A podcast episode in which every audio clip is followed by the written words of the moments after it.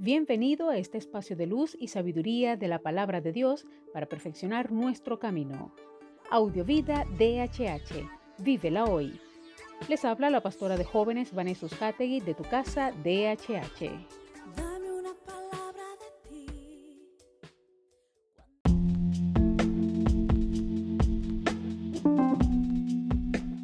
El mensaje de hoy se titula ¿Cómo identifico la bendición de Dios? Proverbios 10:22 dice, La bendición de Jehová es la que enriquece y no añade tristeza con ella. En primer lugar, muchas veces asociamos que el dinero es igual a felicidad. Claro que necesitamos dinero y cada día debemos esforzarnos por recibir el fruto de nuestro trabajo, que tanto nos ayuda, pero no lo es todo. Un diario australiano dice que es una paradoja. Se nos dice que la situación económica de Australia es magnífica, que nunca se ha vivido mejor. A pesar de todo, el pesimismo cunde por la nación. Es que el dinero es bueno y necesario. Lo malo es que tenga el primer lugar en nuestro corazón. Segundo, es la voluntad y propósito de Dios que tengamos lo mejor y seamos felices. Por eso es importante que sigamos escuchando su voz y siempre nos alegremos y Él concederá las peticiones de nuestro corazón. 3. La bendición de Dios se manifiesta cuando tienes paz y eres feliz. Sea poco o mucho, llegue ahorita o después, cada pieza engrana a la perfección en el tiempo correcto.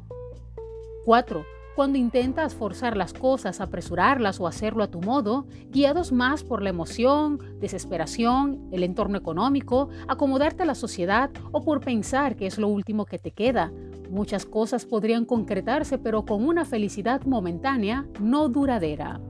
Y 5. Es tiempo de tomar decisiones acertadas, aunque no sepamos qué nos aguarda el futuro, de algo sí debemos estar más que seguros y confiados, y es que Dios nos dará más de lo que planeamos, pedimos o imaginamos cuando buscamos su voluntad, propósito y dirección en su palabra. Oremos. Padre amado, gracias te damos por esta palabra.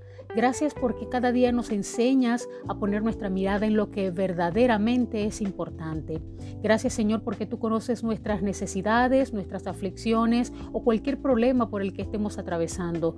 Hoy una vez más nos rendimos delante de ti, pedimos que sea tu mano poderosa obrando conforme a tu propósito. Eres nuestro proveedor, eres nuestro ayudador y en ti confiamos. Gracias Padre porque no permites que nos falte el pan, la ropa y el calzado. Y gracias Señor porque más que lo material, tu presencia sacia nuestra sed, tu presencia nos fortalece y tu presencia es la que nos sostiene y nos mantiene en pie.